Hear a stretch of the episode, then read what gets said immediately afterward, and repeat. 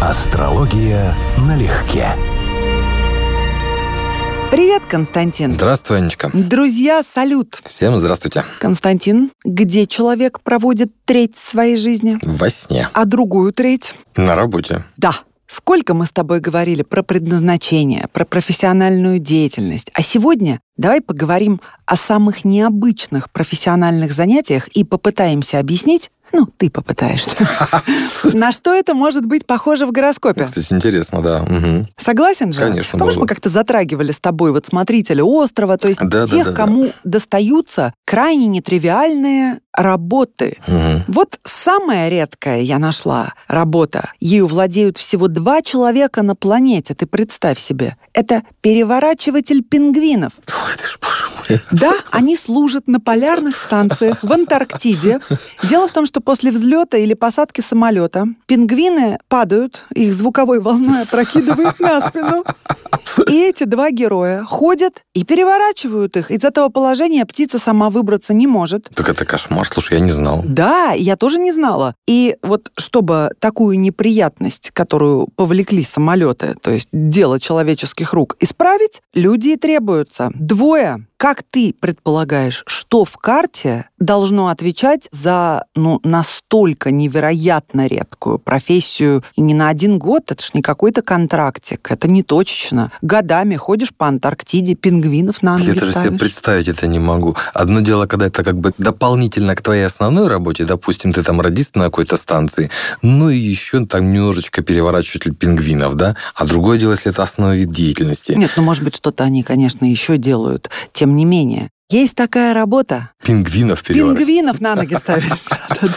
Пингвина переворачивать, да. Ну, конечно, напрашивается смотреть шестой или двенадцатый дом. Причем вот здесь сразу интрига интересная, астрологическая. Шестой дом формально подходит по размеру, потому что они не опасные. Вот и фактически мы занимаемся ими как домашними животными, только вот они же не домашние животные. И, может быть, это все-таки двенадцатый дом. И вот у человека явный акцент на работе, связанный с шестым или двенадцатым домом. Я бы ожидал, что это луна. Это фактически разновидность заботы.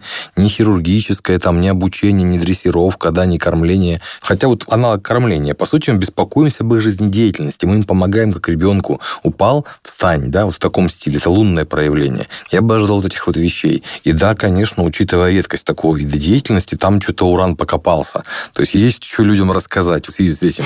Безусловно. Еще оттуда же, можно сказать, территориально работка. Буксировщик айсбергов. Они отслеживают местоположение айсбергов и предлагают безопасные обходы вокруг. Также они буксируют айсберг из определенного места. Вообще до середины прошлого века около шести кораблей в год тонули из-за огромных глыб льда. Ну и после трагедии с «Титаником» группа североамериканских европейских стран создала Международный ледовый патруль.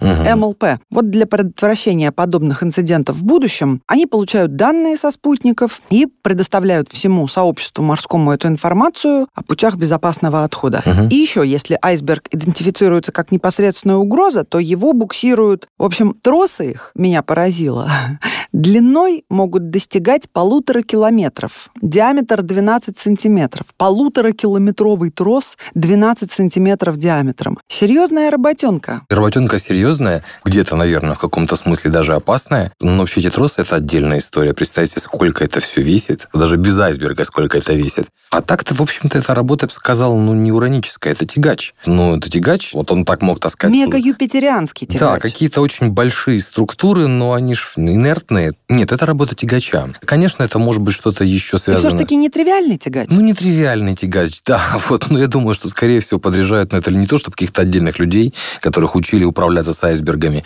а это какой-то минимальный инструктаж. И вот и они после этого выполняют те же функции, которые они, скорее всего, уже выполняли в торговом или военном флоте при буксировке барж, крупных судов, подобного рода вещей. Тут есть своя специфика с этими якорями и зацеплением этого айсберга. Но как бы в отличие от переворачивателя пингвинов, это не такая экзотика. Прям, чтобы совсем экзотика. Не, про пингвинов забудь, э, ничто уже не сравнится с этим. Да, Да, конечно, но это самая-самая топовая работа. Еще ведь в настоящее время многие страны обращаются к природным запасам льда на Земле в связи с нехваткой питьевой воды. Поэтому еще перемещение айсберга, вот, например, для стран Ближнего Востока, может оказаться очень полезным. Ну, в перспективе, что, да. Да, в перспективе, конечно. А вот, например, не хотел бы ты в юные годы поработать зомби, если бы предложили?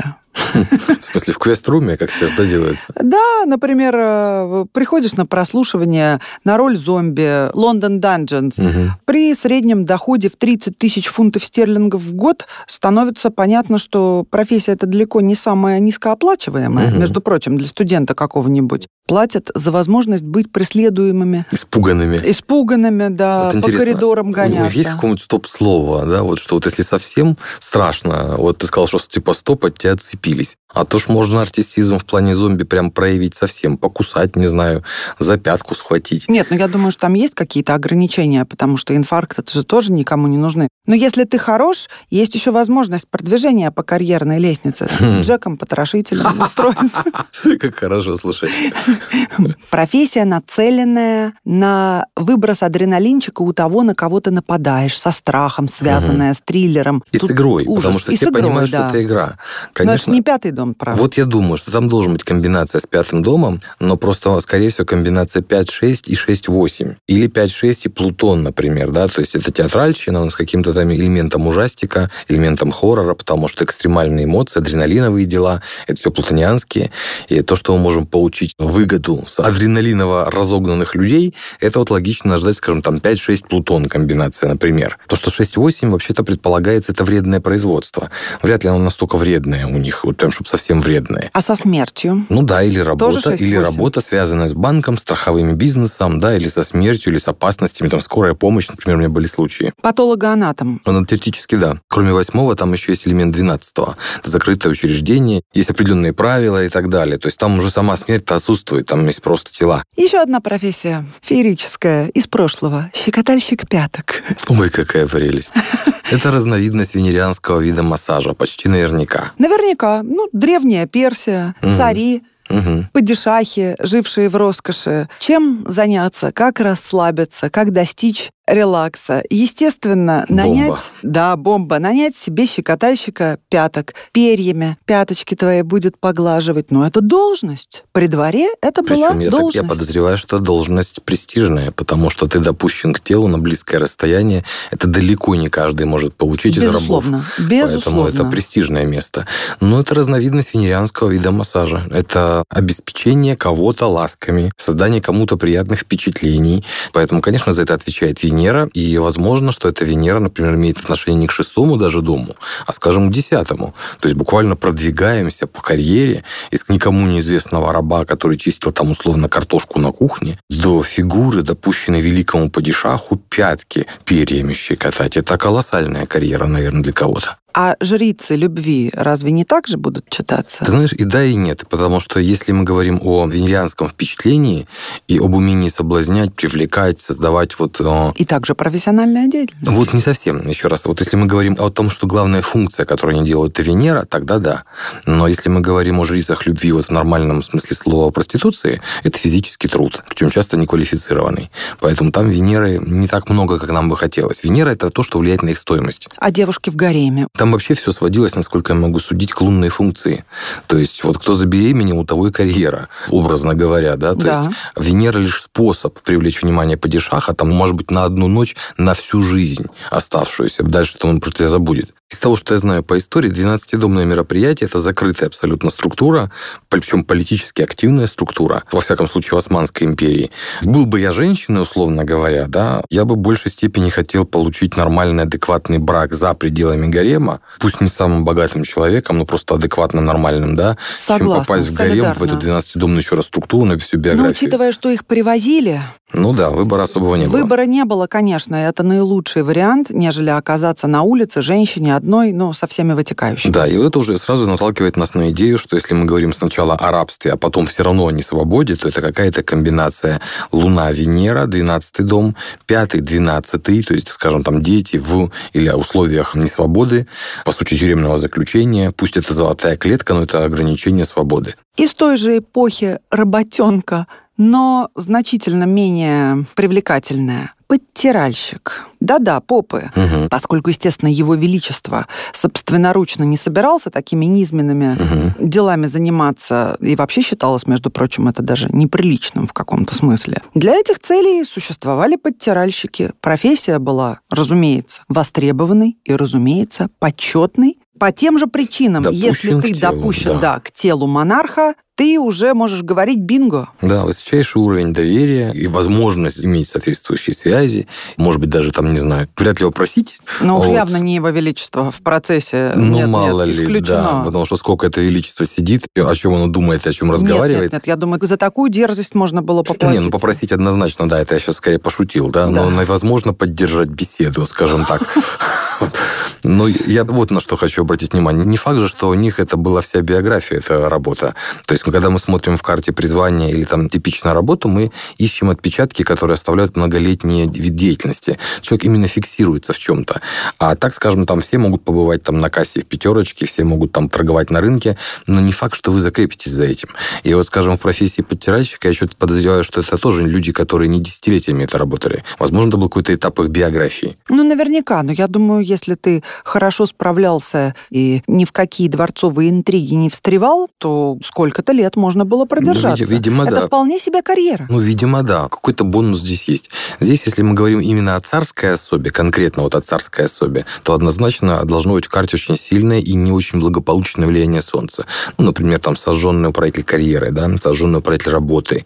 То есть я завишу от какого-то человека полностью в его воле или контроле. Солнце доминирует над какими-то важными сигнификаторами моей карты. Дальше я бы ожидал, что это работа, связанная с обеспечением гигиены. Своей и чужой, то есть она ближе, скажем, к медицинскому виду деятельности. И, наверное, это предполагает шестой дом и как служение, и шестой дом как разновидность медицины. Если мы говорим из планет, ну, тут сложно сказать, потому что функция, которую выполняет этот человек, ну, примерно такая же, как, скажем, делают, ну, грубо, конечно, да, может, кого-то это обидит, но, скажем, выполнение маникюра или педикюра не так радикально отличается по смыслу. То есть это примерно то же самое, да, только там главный момент все-таки Венера, Ну, чтобы это было называется, красиво. да, бьюти-сфера. Да, а, тут- здесь это а не тут скорее бьюти-сфера. обеспечение, да, или Луна.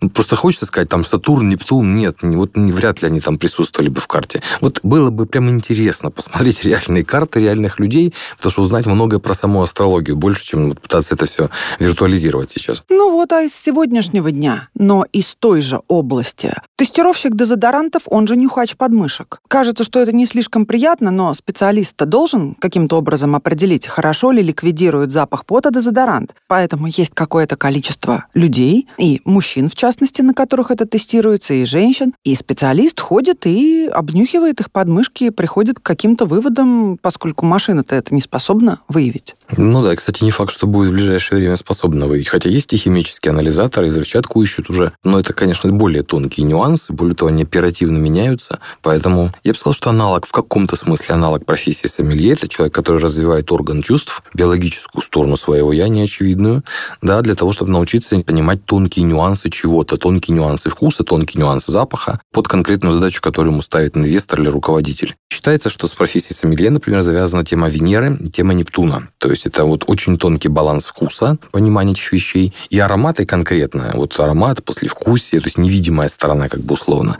Это Нептун, имеет к этому отношение. Но как это выглядит реально? Наверное, это может быть что-то связанное с человеческими так называемыми знаками. Это воздушные знаки в астрологии. То есть не просто обнюхивание, а там сомелье людей. Мы вот эти вкусы тренируем, то есть запахи на людей тренируем, допустим. Тут даже трудно что предположить еще, честно говоря, потому что я понимаю, как это работает, да, но я не понимаю, как это может выглядеть в астрологии. Ладно, давай тогда подумаем, кто такой по карте доильщик змей. Человек, который извлекает яд из ядовитых змей, это один из самых важных компонентов лекарств, Мгм. собственно, противоядия. И поскольку работа сопряжена с опасностью, очевидно, оплачиваться она будет тоже достойно. А здесь мне проще. Во-первых, потому что логически здесь все гораздо проще. Во-вторых, у меня был пример, правда, единичный, очень давно, лет 20 назад, но был такой случай. У человека, по сути, это домашние животные. Самое что ни на есть. Он их разводит, он получает с них прибыль, он их кормит, заботится, он их доит. То есть у него комбинация 6-2 в карте, буквально заработок через домашних животных, через фермерское хозяйство.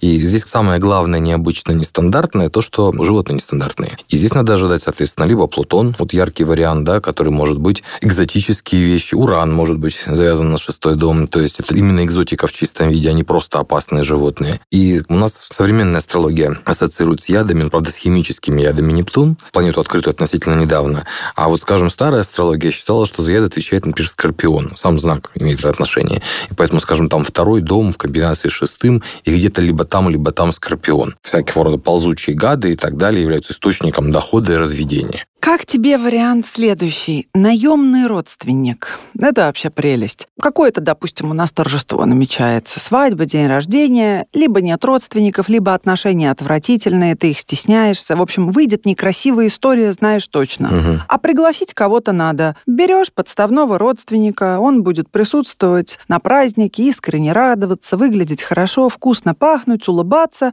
На Вот халяву кушать, на халяву Да, пухать, да. Да, и Мгм. получать еще какую-то плату за Да. свое время. Прекрасная вот в Китае, в Китае эта услуга появилась и расползлась уже по миру. Сравнительно недавно, скажем так. Ну, прекрасная работенка. В смысле работы, работа, конечно, да. Но это, по сути, актерская работа. То есть, скорее всего, что для людей, которые вот мало реализованы, мало востребованы или начинающие актеры, вот прям самое то в качестве упражнения, подработки. Во всяком случае, это более интересно и более креативно, и, наверное, лучше оплачивается, чем ходить в огромном костюме белочки или крокодильчика и всем впаривать флайеры. Это ближе к пятому дому, это в чистом виде праздник, это сцена, это пятый дом хоть так, хоть И иначе. сито да? пьяно. Сыто пьяно, да, это прям вот хороший, на самом деле, пятый дом, и комбинация его скорее, конечно, со вторым, чем с шестым, потому что вряд ли это будет постоянный вид деятельности, это такие разовые аккордные заработки. И у людей из актерского ремесла, конечно, эта вот тема пятого дома была прямо сюда бы замечательно. Не только родственникам, девушкой, парнем, родителям, вот вообще, да, вот которому можно пожаловаться, которому можно познакомиться, произвести впечатление.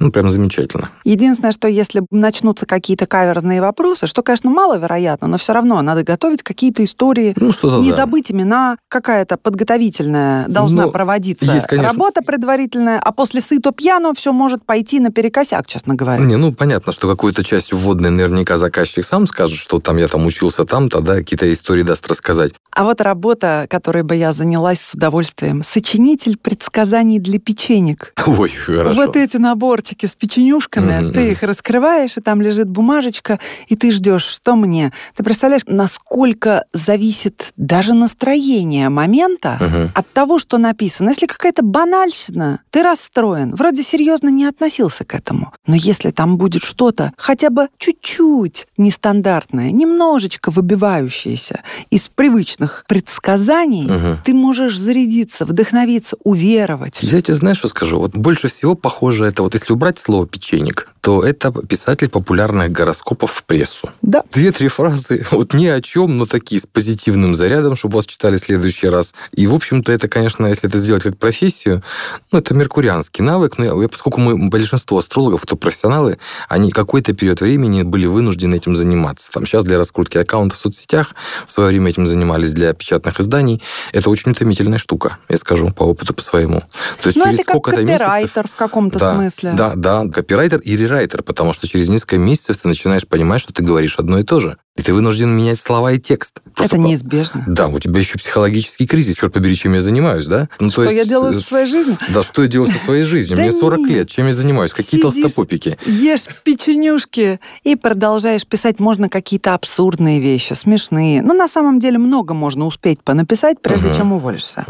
Это меркурианский вид деятельности. По сути, это можно брать чужое, делать рерайт, делать какие-то такие несложные конструкции. Ну и, в общем, это да, это как профессия, как отдельная профессия, я даже себе не представляю. Это ведь разовая акция, по сути. А вот такая профессия, слушай, мне кажется, она бы многим понравилась. Профессиональный спящий. Ну, это, конечно, очень локальная работенка в отеле в Финляндии. Они нанимают сотрудника в качестве такого профессионального спящего для того, чтобы оценить удобство своих кроватей. Каждую ночь этот человек перекладывается с одной кровати на другую и потом определяет, как, да, какую из них предпочитает. Но сама мысль, что за то, что ты в отеле спишь на свежем белье в прекрасной кровати, тебе еще и денег заплатят, поражает. Да, в этом что-то есть. С другой стороны, вот интересно, как этот эксперимент ставится. Ведь по научным понятиям должно быть все идентично, кроме каких-то отличий, по которым, собственно, и выставляется оценка. То есть, грубо говоря, нужно то же самое время лечь спать, нужно там, грубо говоря, соблюсти ту же самую диету, иначе тебе будет портить настроение и сон. То, что ты там ел накануне, нужно, чтобы белье пахло точно так же и так далее. Да, вот отличается, допустим, только подушка или только размер кровати, да, и после этого ты вынесешь оценки. Матрас. Ну да, это для людей, которые вот скорее, конечно, выраженные флегматики, чтобы они не переживали по поводу того, что их тестируют, что, возможно, их снимают, что ложиться надо вовремя и так далее. И еще классная работа. Легальный грабитель банков. Тестер на проникновение. Представляешь? Ух ты. Какая как, приключенческая. Как программирование, бета-тестирование, да? Да. Угу. Оцениваешь существующие меры безопасности, но для этого тебе надо попытаться взломать банк и проникнуть. Интересно, да, зная, что тебе ничего за это не будет, ты можешь всю свою фантазию и навыки приложить, чтобы обойти систему. Это как квест. Вот это как раз профессия, требующая хорошего профессионализма. То есть человек должен хорошо понимать системы безопасности, системы защиты. Он, скорее всего, в этом всем разбирается, он их мог проектировать и поэтому может ломать. Он должен понимать законодательство, потому что если он проходит в виде, вот как скажем, проходит учение у спецслужб, на самом деле проходит в мирное время, когда одна часть спецслужбы играет шпионов, а другая часть службы считает, что они этих шпионов ловят. И та, и другая убеждена, что это не учение, что все происходит на самом деле деле. Вот здесь та же история. Можно ведь нарваться на охрану, можно нарваться на какие-то проблемы с законом, на случайно появившегося полицейского или желающего стать героем посетителя банка. Да? Ну, то есть есть масса моментов, которые нужно понимать даже на уровне законодательства.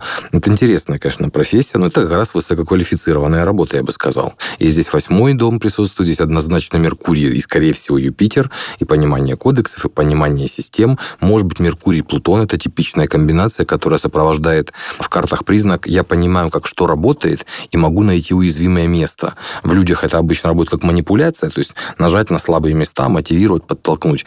А вот в смысле науки или в смысле в данном случае такой профессии, как умение найти вот еще раз какие-то зоны, да, влияние на которых работает в совсем других отраслях и других областях того той же организации. Интересная тема, конечно. Расскажи мне, пожалуйста, про вахтовиков. Вахтовый метод работы. Как он будет отображен? Допустим, у людей, выбирающих такой тип деятельности, месте. Нередко работа идет два к одному или один к одному. Месяца, я имею в виду. Те, кто подписываются на несколько месяцев ехать на крайний север, например, или в какие-то регионы, и жить в комнате с кучей незнакомых таких же людей. Ну, в общем, со всеми сопутствующими неудобствами, угу. но для того, чтобы одним броском выложиться, заработать денег угу. и вернуться домой, и полгодика сидеть, заниматься чем-то другим. Вахтовый метод. Как мы его в гороскопе читаем? Здесь тоже уже готовый ответ есть. У меня популярный вопрос был на семинарах, что вот, ну, 12 дом в астрологии ну, как бы не очень любимый, у него масса негативных смыслов. И в позитив не так много чего можно сказать.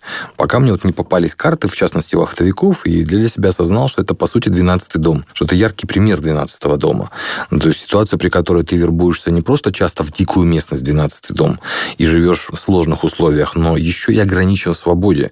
То есть ты не можешь просто взять и уйти, потому что там ближайший вертолет будет через неделю, например. Это реально 12-й дом, ты ограничен этими условиями.